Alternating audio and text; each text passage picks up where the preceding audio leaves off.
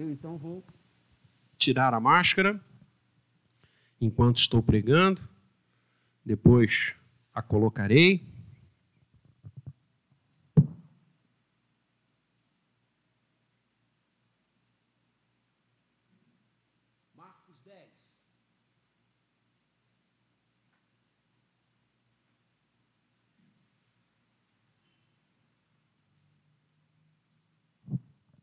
Tirei a minha máscara. Marcos, capítulo 10, sequência do estudo que estamos fazendo neste evangelho tão desafiador.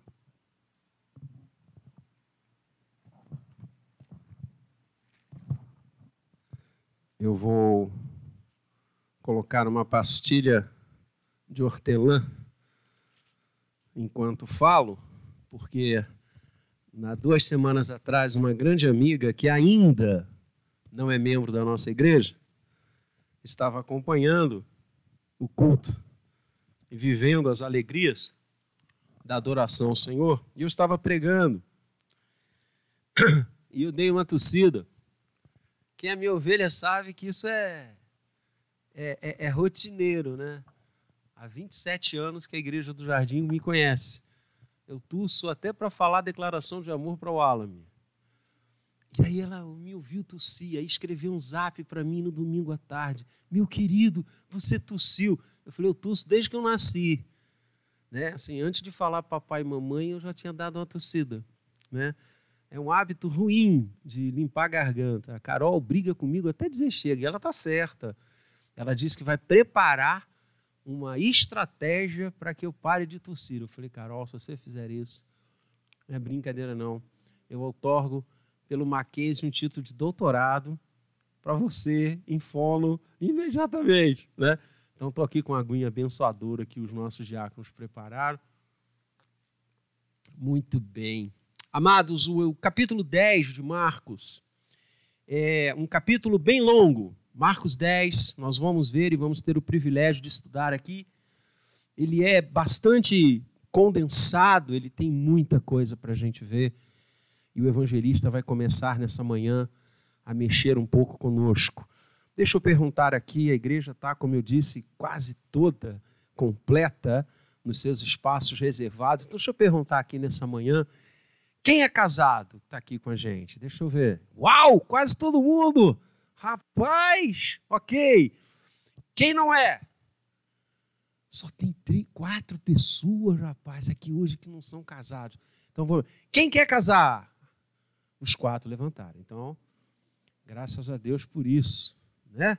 Que coisa linda. Mas vejam, nós estamos com um público aqui hoje, quase todo já na aliança bendita do casamento.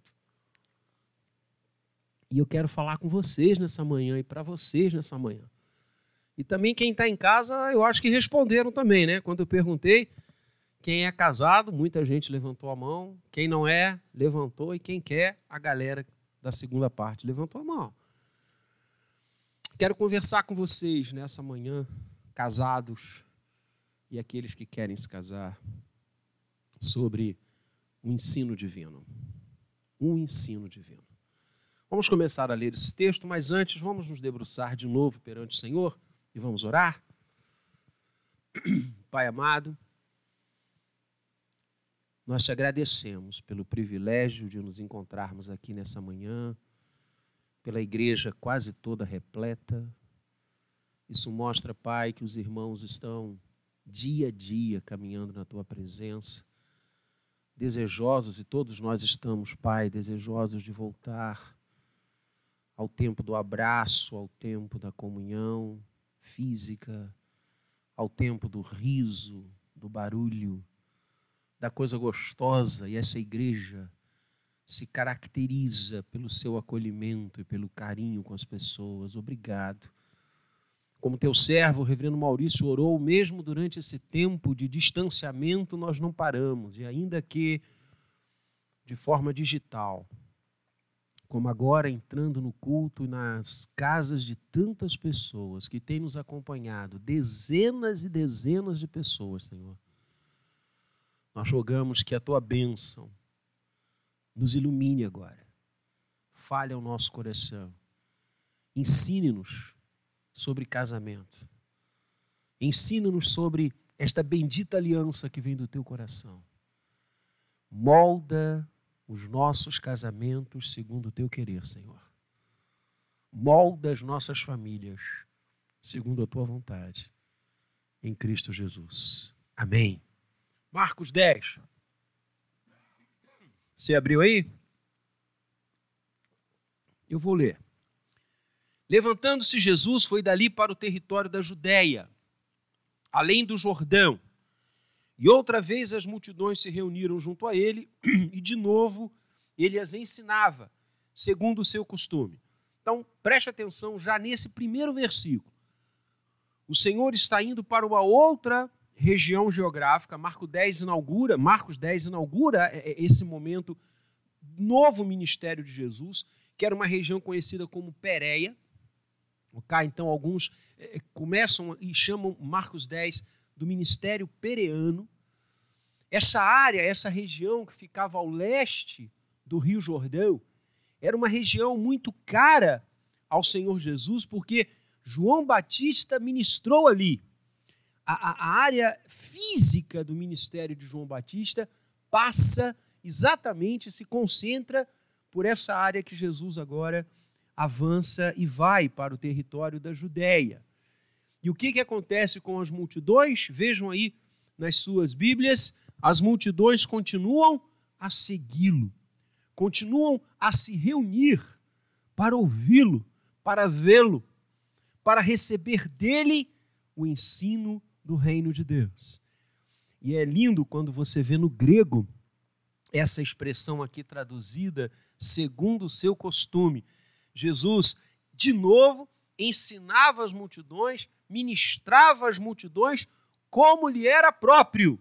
Essa é a tradução, ao meu ver, mais correta, mas não que esta não seja, mais específica, como lhe era próprio, ou seja, aquilo era do Senhor, nascia do Senhor, o desejo de ministrar, falar do reino, mostrar que o Messias chegara.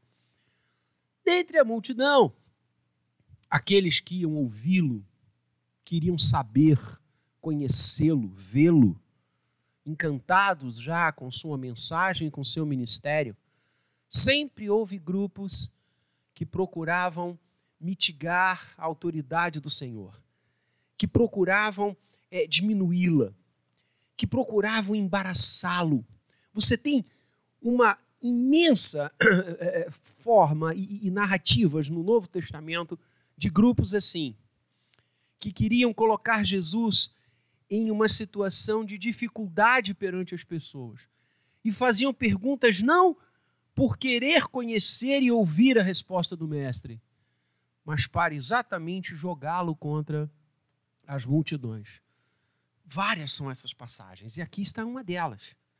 Porque veja, verso 2: e aproximando-se alguns fariseus, o experimentaram. Olha aí. Naquela multidão havia um grupo de fariseus que aproveita aquele momento para fazer uma pergunta ao Senhor embaraçosa. Esse é o texto lá no grego. Uma pergunta farisaica, uma pergunta ardilosa, capciosa no intento de trazer para Jesus dificuldades perante a multidão e perante autoridade política da época. Porque nós vamos explicar isso daqui a pouquinho. E eles perguntam a Jesus: é lícito, verso 2, ao marido repudiar sua mulher? É lícito ao marido rejeitar sua mulher, é lícito ao marido dispensar sua mulher, são sinônimos. Jesus lhes respondeu: Que vos ordenou Moisés? Tornaram eles: Moisés permitiu lavrar carta de divórcio e repudiar. Mas Jesus lhes disse: Por causa da dureza do vosso coração, ele vos deixou escrito esse mandamento. Porém, Desde o princípio da criação, Deus os fez homem e mulher. Por isso deixará o homem a seu pai e mãe e unir-se-á à sua mulher, e com sua mulher serão os dois uma só carne, de modo que já não são dois, mas uma só carne. Portanto, o que Deus ajuntou, não separe o homem. Em casa, voltaram os discípulos a interrogá-lo sobre esse assunto, e ele lhes disse: Quem repudiar sua mulher e casar com outra, comete adultério contra aquela. E se ela repudiar seu marido e casar com outro, comete adultério. Que Deus abençoe a leitura e a reflexão da sua palavra. Amados, havia a época do Novo Testamento, a época do Senhor Jesus, três grandes linhas de interpretação rabínicas sobre o divórcio. Não pensemos nós que o divórcio é uma característica apenas da nossa época. Infelizmente, não. Na época do Novo Testamento, era extremamente comum o ato do divórcio. Por incrível que pareça, a gente acha que é uma característica dos tempos atuais. Não, não mesmo. E é também. O último censo que nós temos notícia no Brasil já dá uma quantidade de casais divorciados intensa muito grande, muito grande, um recorde em termos de história do Brasil. E uma coisa que constatou-se também no último censo, nós estamos esperando agora as novas, os novos números, é que aqueles que se divorciam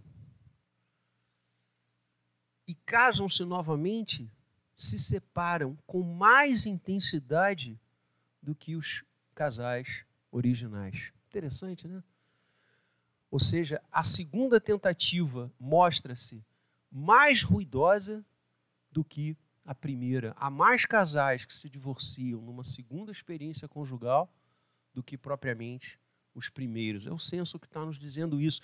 Mas na época do Senhor Jesus, como eu dizia, havia três grandes interpretações rabínicas acerca do divórcio.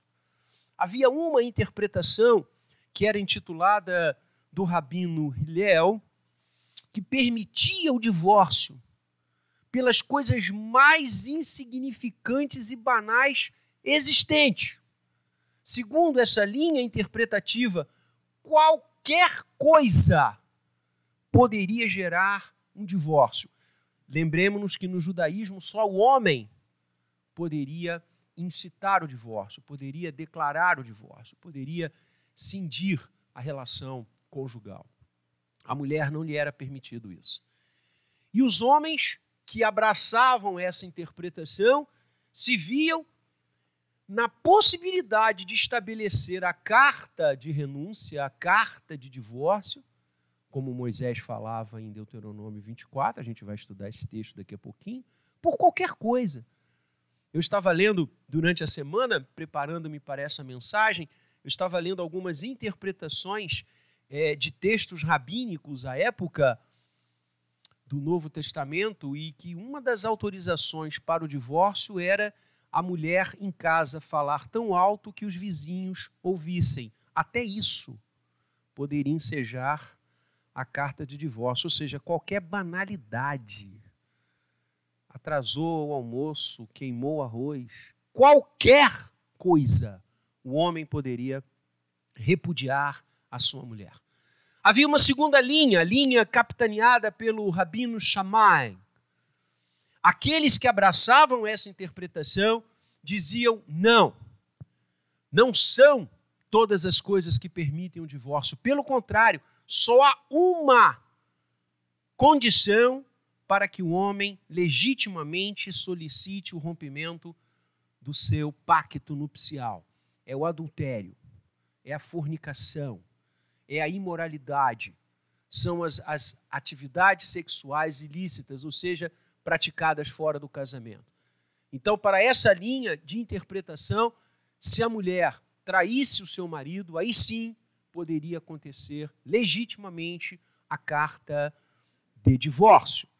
E havia ainda uma terceira posição, essa é uh, jungida à interpretação de Conran, dos discípulos de Qumran, onde encontramos os tabletes de Qumran lá no Mar Morto, numa das cavernas do Mar Morto. Era uma, uma denominação bastante é, é, é, firme, bastante é, é, ligada às interpretações literais da palavra, e eles não aceitavam o divórcio de forma nenhuma, nem mesmo por adultério, nem mesmo por relações sexuais fora do casamento. Simplesmente o casamento era um pacto indissolúvel e nada legitimaria uma segunda tentativa ou uma segunda forma de casar-se. Essas três linhas existentes de interpretação à época de Jesus, seja qual fosse a resposta do Senhor, ele iria desagradar dois segmentos. Qualquer linha que ele aceitasse de resposta, ele iria desagradar dois blocos ou dois terços. Por isso a pergunta é capciosa. Por isso os fariseus fizeram este questionamento: é lícito repudiar a mulher casada? E eu fico fascinado de ver como Jesus nos ensina. Por isso, um divino ensinamento sobre essa matéria. Jesus responde com uma pergunta. O foco da pergunta capciosa dos fariseus é o divórcio. O que eles estão em tela é o divórcio. Jesus responde com uma pergunta. Ao invés de declarar qual a sua opinião, ao invés de dizer de que lado ele está, ele pergunta àqueles homens: o que Moisés ordenou? E com isso o Senhor começa a mudar a essência daquela pergunta. Porque, queridos, é útil conversarmos sobre o divórcio, mas é infinitamente mais útil conversarmos sobre as causas que podem gerar o divórcio. O foco da discussão não é o divórcio. O foco da discussão deve ser casamento. E é isso que o Senhor faz. Esse é o ensinamento dele. E ele diz: O que Moisés ordenou? E como é que os fariseus respondem? Moisés ordenou isso, isso, isso. É, é, é assim que eles respondem? Como é que eles respondem? Moisés permitiu. Olha a diferença. Há uma diferença abissal entre ordenar e permitir. Ordenar é regra, ordenar é lei, permissão é concessão. E aí o Senhor chega onde Ele quer levar a gente. Moisés permitiu. E de fato, há na palavra de Deus, há no Antigo Testamento, uma permissão. Deuteronômio 24, 1. Moisés permite, na lei mosaica, que haja a ruptura do lar, que haja a ruptura do casamento, e vale a pena nós olharmos esse versículo, até porque muitos irmãos estão em casa. Abre lá, Deuteronômio 24, capítulo, versículo 1. Olha o que, que diz o texto. Se um homem tomar uma mulher e se casar com ela, e se ela for agradável aos seus olhos, não for agradável aos seus olhos, por ter ele achado coisa indecente nela, ele poderá lavrar um termo de divórcio e lhe dar na mão. Se o homem constatar coisa indecente nela, por isso a interpretação rabínica dessa expressão hebraica, coisa indecente. Por isso que alguns achavam que falar alto e atrapalhar os vizinhos era coisa indecente, entendem? Como é que os homens interpretam as coisas como eles querem.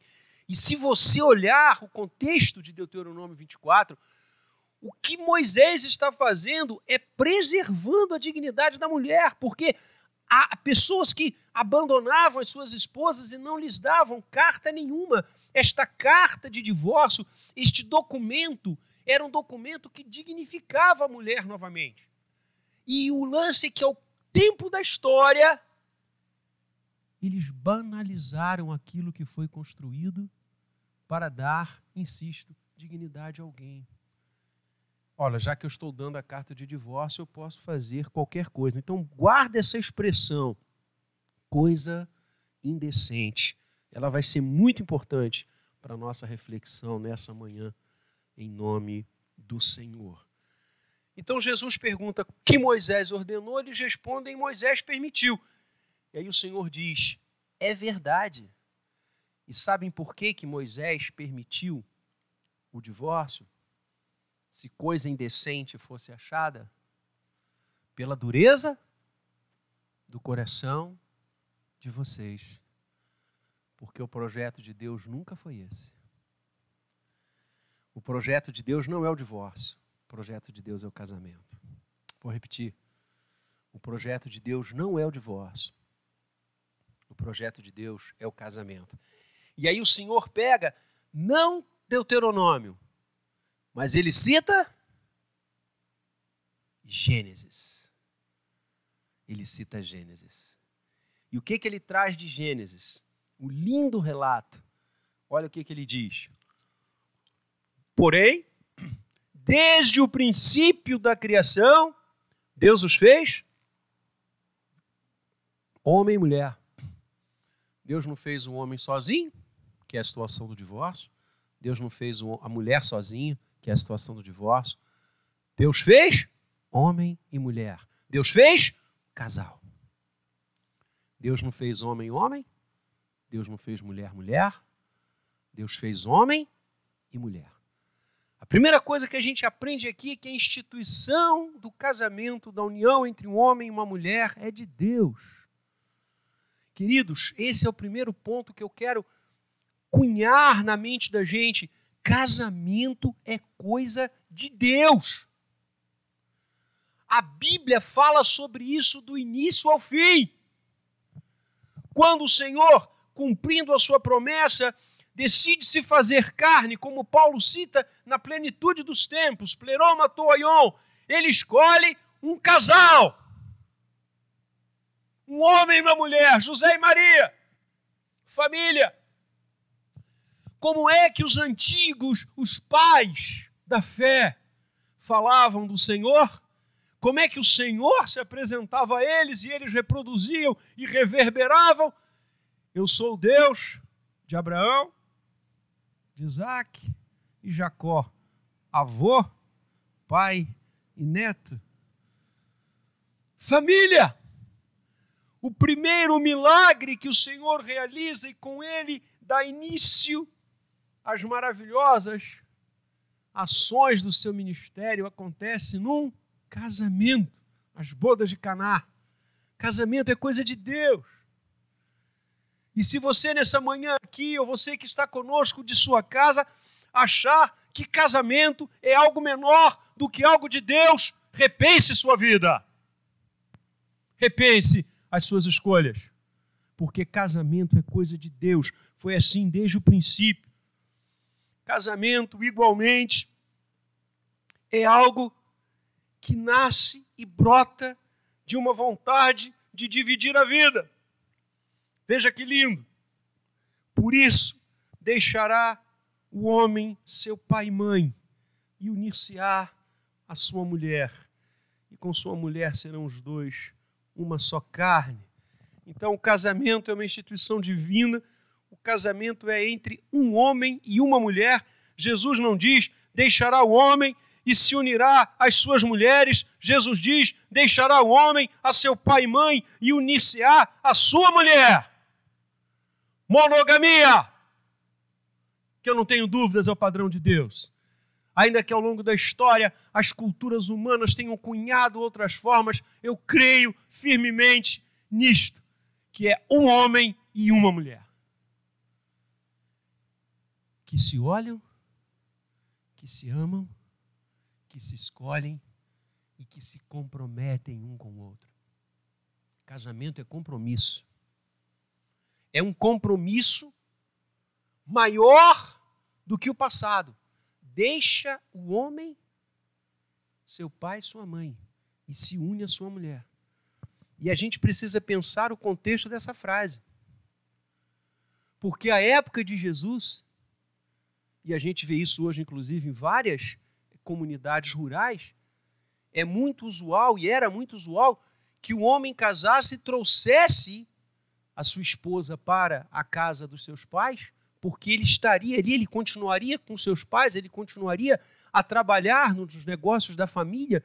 Quando Jesus diz: Deixa o homem, seu pai, sua mãe e se une à sua mulher, ele está mostrando para a gente uma das colunas centrais do casamento, que é o compromisso. O homem precisa se comprometer com a sua mulher.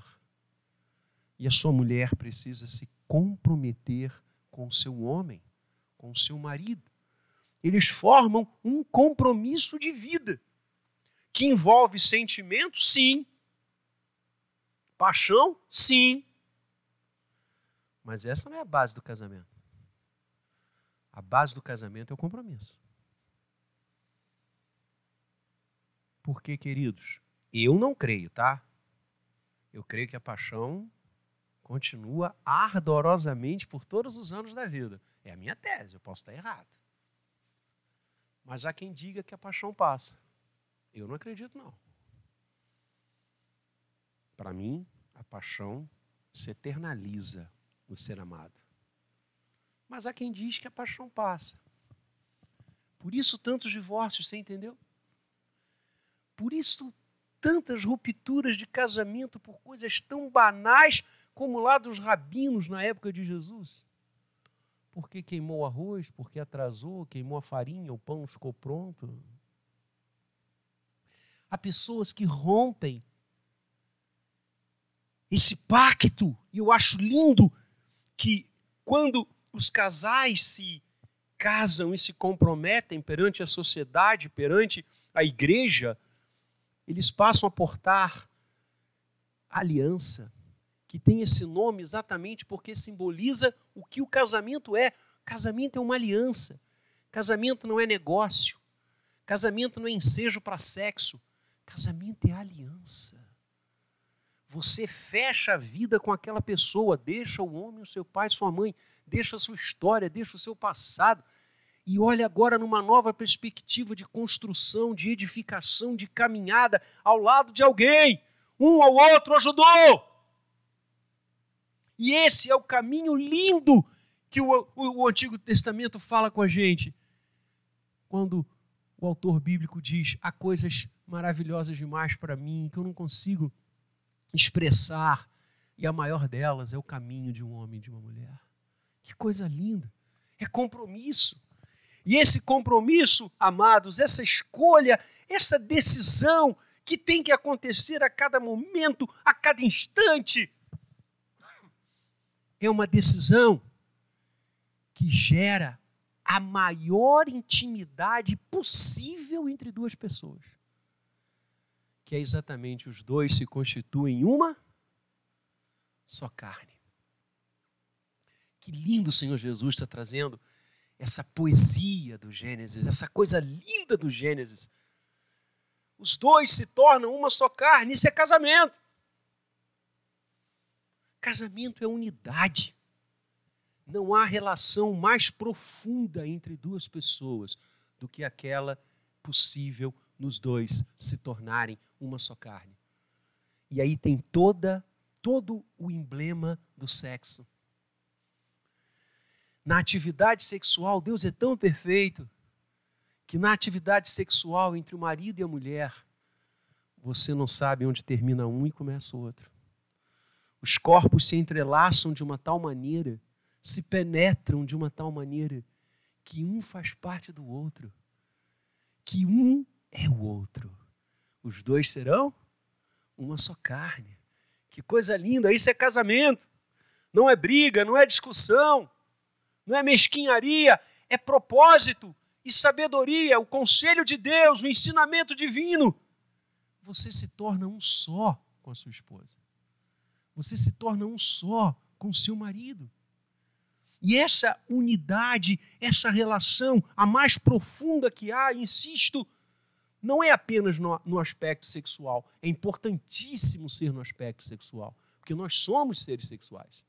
Deus nos deu essa graça mas também tem de ser uma relação profunda de propósito. Marido e mulher têm de estar na mesma página, para usar uma expressão hoje corriqueira. Marido e mulher têm de ter unidade de propósito, de meta, ombro a ombro, olho a olho, mão na mão. Eu contei aqui para vocês, e talvez Mária esteja nos ouvindo nesta manhã, eu tive a honra de celebrar os 60 anos de casamento dos pais da Mária. Ele era meu presbítero, eu era pastor dele. E os dois entraram juntos pelo corredor da igreja. 60 anos de casamento. A igreja toda estava tomada da família. Os membros da igreja, os visitantes, ficaram do lado de fora, porque os bancos, todos tomados pelos familiares, filhos, netos, bisnetos, tataranetos. De arrepiar.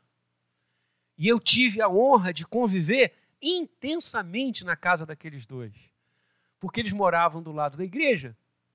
E eu chegava para o culto, durante a semana, aos domingos, e invariavelmente eu passava na casa deles. Dona Rosa me dava um café. E eu vi, gente, eu vi todas as vezes que eu estive naquele lar, o amor que envolvia aqueles dois. Que carinho! 60 anos de casamento. Não eram seis dias, nem, ses, nem 60 meses, eram 60 anos casados. Um apoiando o outro, um ajudando o outro. Quantas vezes, nunca vi seu Manelzinho sem, sem, sem gravata. Quantas vezes ele saiu do quarto para vir me dar um abraço, um abraço gostoso demais. E Dona Rosa pulava para ajeitar o nó da gravata dele. Que lindo isso. Parceria, propósito, missão. O casal tem de ter missão comum, por isso a palavra submissão. A palavra submissão não significa que você tem que pisar a sua mulher, nem que a mulher tem que pisar o homem, a palavra submissão significa estarem sob a mesma missão. Qual é a missão do casamento de vocês? Qual é a história do casamento de vocês? Vocês casaram para quê? Missão. Parceria, carinho, cumplicidade, amizade. Isso significa uma só carne. Essa coisa do marido falar um negócio, a esposa outro, e cada um tem um. Não! Os dois são uma só carne. Uma só carne não é apenas na cama. Uma só carne em todos os matizes da vida. Somos um só. Estamos juntos. Se é para rir, a gente vai rir junto. Se é para chorar, a gente vai chorar junto. Se é para ganhar dinheiro, vamos ganhar juntos. Se é para passar dificuldade, vamos passar juntos. Eu acho lindo aquela frase que a gente fala no casamento, não é? na alegria e na tristeza, na abundância e na carestia, no momento de festa e no momento de choro. Você acha que é só ali? Caberá agora a cada um de nós, na força do Espírito Santo, fazer com que aquela noite do casamento se renove, se renove, se renove pelos anos a fio. casamento é coisa de Deus. E o Senhor enfecha de forma linda. Serão os dois uma só carne, de modo que já não são dois, mas uma só carne. E aí o Senhor diz o verso 9, que é para a gente ler de joelhos. E todos aqueles que sabem que casamento é coisa de Deus, amam esse versículo. O que Deus ajuntou, não separe o homem. O que Deus ajuntou, não separe o homem. Queridos, o casamento é um estado de felicidade e de alegria e de bênção e de luta e de vitória e de lágrimas e de sorrisos permanente. Esse é o projeto de Deus. O projeto de Deus é que esta aliança que nos move por amor, paixão e compromisso se entrelace na nossa história até o dia que Ele nos chamar. Esse é o projeto de Deus. Casamento é uma aliança, insisto, fruto de um compromisso. E esta aliança envolve algumas coisas que eu escrevi aqui. Envolve, antes de tudo, claro, amor. Não há como formar uma aliança sem amor. A aliança mais linda que Deus formou conosco, como é que começa? Tendo Deus nos amado de tal maneira, amou-nos até o fim. Como é que começa essa aliança? Deus amou o mundo de tal maneira que deu seu filho. O que deve nos levar ao altar? O que deve nos levar a querer dividir a vida com alguém? Amor. Não pode ser outra coisa. Ah, eu vou casar porque fulano tem grana, fulana tem grana, nossa, eu vou me dar bem aqui. Misericórdia, isso é pensamento do inferno. Isso não é pensamento de Deus, não. Deus é amor. Deus é amor. É a primeira coisa mais básica e aí inegociável. Sabe por quê? Porque se a nossa aliança conjugal tiver nascido no amor, esse casamento pode enfrentar as maiores refregas que o barco vai em frente. Mas se foi qualquer outro motivo, dinheiro, posição, negócio, maluquice, maluquice. Tem gente que casa até sem namorar. Tem gente que vai para a cama, inclusive. Eu gosto muito dos três níveis: namoro, noivado e casamento. Alguém pode estar pensando assim: noivado, pastor, o sonho ainda é dessa época? Sou. Sou. E faço questão. Meus netos vão passar por isso. E aí deles se pensarem diferente. Também que o pai está ali que me ajuda.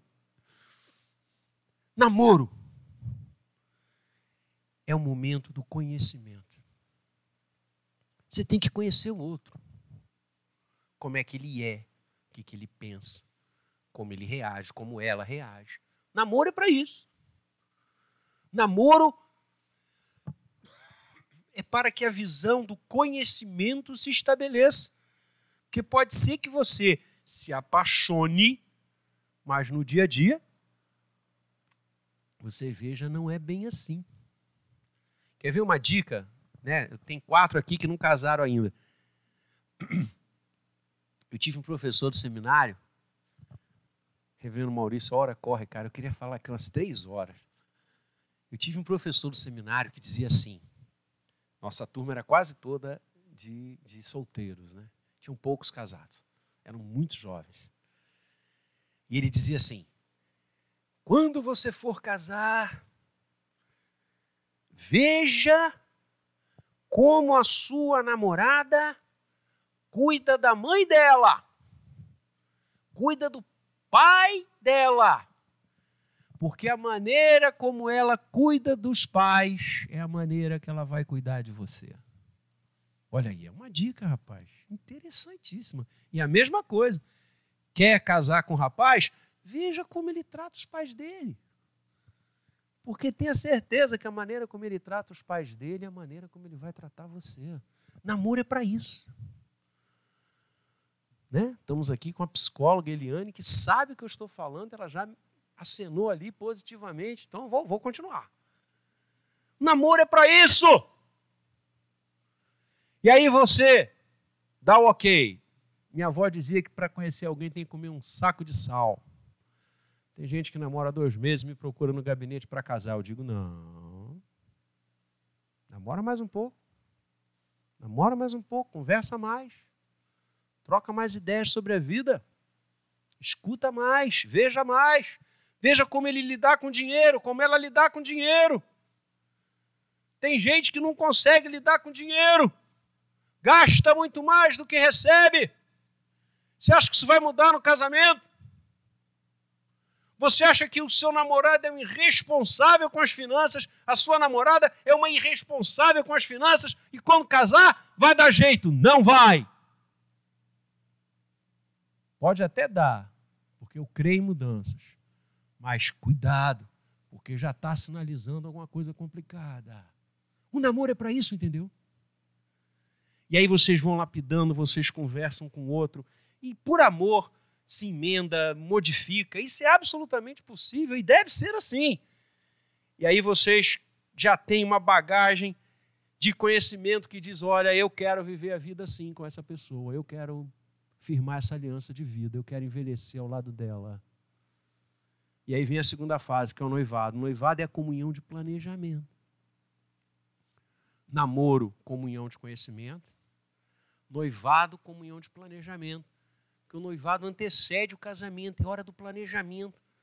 Onde vamos casar, como é que vai ser a nossa casa, como é que serão os móveis, e vem e vai, é o planejamento. Onde é que a gente vai trabalhar, se é aqui, se é ali. E finalmente vem o casamento, que é a comunhão sexual. Você já percebeu como é que hoje as pessoas invertem esse negócio? Tem casal que está indo para a cama no primeiro dia que se conhece. Desculpa, isso não vai dar certo. Está botando o carro na frente dos bois. Eu já atendi casais e conversei com casais que separadamente, um disse assim, o outro disse também, rapaz, pastor, eu não sei como é que eu casei. Ah, não sabe como casou? Casamento não é brincadeira essa quantidade de divórcios que a gente vê aí estourando, quase que empatando com o número de casais que se casam, são os casais que se divorciam, é porque tem muita gente achando que casamento é brincadeira. Casamento é a festa, ah, o que vale é a festa. Que o que vale é a festa? O que, rapaz? Festa, festa, festa tem que ser todos os dias que você acordar ao lado da mulher que você ama e ela acordar ao lado de quem ela ama e quem ela escolheu para viver. Isso aqui é festa. Casamentos hoje que estão escudados em coisas e não em pessoas e no amor. Não, o primeiro ponto é o amor. Se não houver amor, para tudo, vamos descer do carro, começa tudo de novo. Segunda coisa, respeito. Não pode haver uma aliança sem acontecer e estabelecer-se o respeito. Tanto aqueles que querem se casar como aqueles que estão casados. Respeito. Por isso eu pedi que vocês guardassem aquela palavra lá do hebraico, que ali não significa apenas adultério sexual. Falta de respeito para mim é adultério. Adulterar significa turvar a relação precípua, a relação originária. Você pega um leite, coloca água, água, água, você está adulterando, adultera o produto. O desrespeito é um adultério. Marido que não respeita a sua esposa, que fala mal dela, que lhe bate. E nós estamos vendo de forma extremamente entristecidos como a violência doméstica cresceu nesse período pandêmico. Que loucura! Casais que se esbofeteiam, que se ferem. Que respeito é esse? Casais que se xingam, que falam palavrões um para o outro, que se xingam, às vezes na frente dos filhos. Pior, mas não sei o que é pior, se é insultar-se entre quatro paredes ou insultar-se em público é a mesma coisa. Falta de respeito. Respeito com o patrimônio. Há homens que não dão satisfações para suas esposas do quanto ganham, de quanto ganham, onde investem. Não pode ser assim. Mulheres que ganham seus valores escondem. Não, isso aqui é o meu. Que isso? Falta de respeito, casamento é uma, é uma comunhão, são os dois uma só carne, propósito, objetivo, eu falei sobre isso. Inclusive os objetivos patrimoniais meu celular está com a minha esposa. Há maridos que as esposas não, não, não podem pegar no celular, ele infarta. Eu sei a senha de tudo da Wallame, o Wallame sabe todas as minhas senhas. Eu tenho 35 anos de casamento. E dois de namoro são 37. Ainda bem que ela me conheceu lá atrás. Se fosse hoje, ela nem olhava para mim. Perguntem a ela. Eu sei de todas as senhas dela. Perguntem se algum dia, nesses 37 anos de relação, eu já abri a bolsa da minha mulher. Nunca. Pergunta se algum dia ela já abriu a minha carteira ou mexeu em algum bolso de um paletó meu. Nunca. Mas ela pode fazer. Vai encontrar lá várias declarações minhas escritas para ela. Você entende? Respeita a sua esposa. Respeita seu marido. Casamento é aliança. Aliança de amor, de respeito de integridade. Nosso casamento deve ser íntegro, gente. É isso que Jesus diz: não separe o homem. Casamento tem que ser íntegro. Você tem que lutar pela sua esposa. Você tem que lutar pelo seu marido. Você tem que conquistar a sua esposa. Quer afastar divórcio? Quer afastar essa essa nódoa. Eu sou filho de um casal que se divorciou. É terrível. Não queira ter essa experiência. Dói. Dói muito. Dói muito. Brigue pelo seu casamento, lute pelo seu casamento.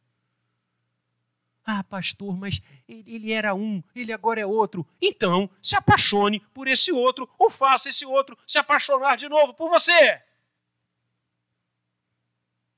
Ou você acha que a paixão e a sua meta acaba no altar? eu digo para todos os casais que eu caso, agora é que o jogo começou. Porque na fase do namoro e do planejamento, como é que é? Eu vou lá ver fulana, se enche de perfume. Não é assim? Bota aquela roupa. Mãe, passa aquela, passa de novo. Mãe, passa de novo, não tá legal. Se impressiona, né? Aí casa. Como é que é? Você já percebeu isso? É aquela história que eu amo. Eu já contei umas 400 vezes. O sujeito estava namorando. Fase do conhecimento. E aí os dois estavam. A rua bonita, uma noite maravilhosa, uma lua. Lua do Rio de Janeiro. Tudo claro pelo luar.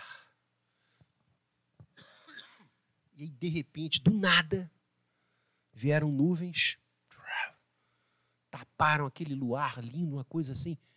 E aí a, a, a namorada disse: Olha, meu bem, as nuvens cobriram a lua.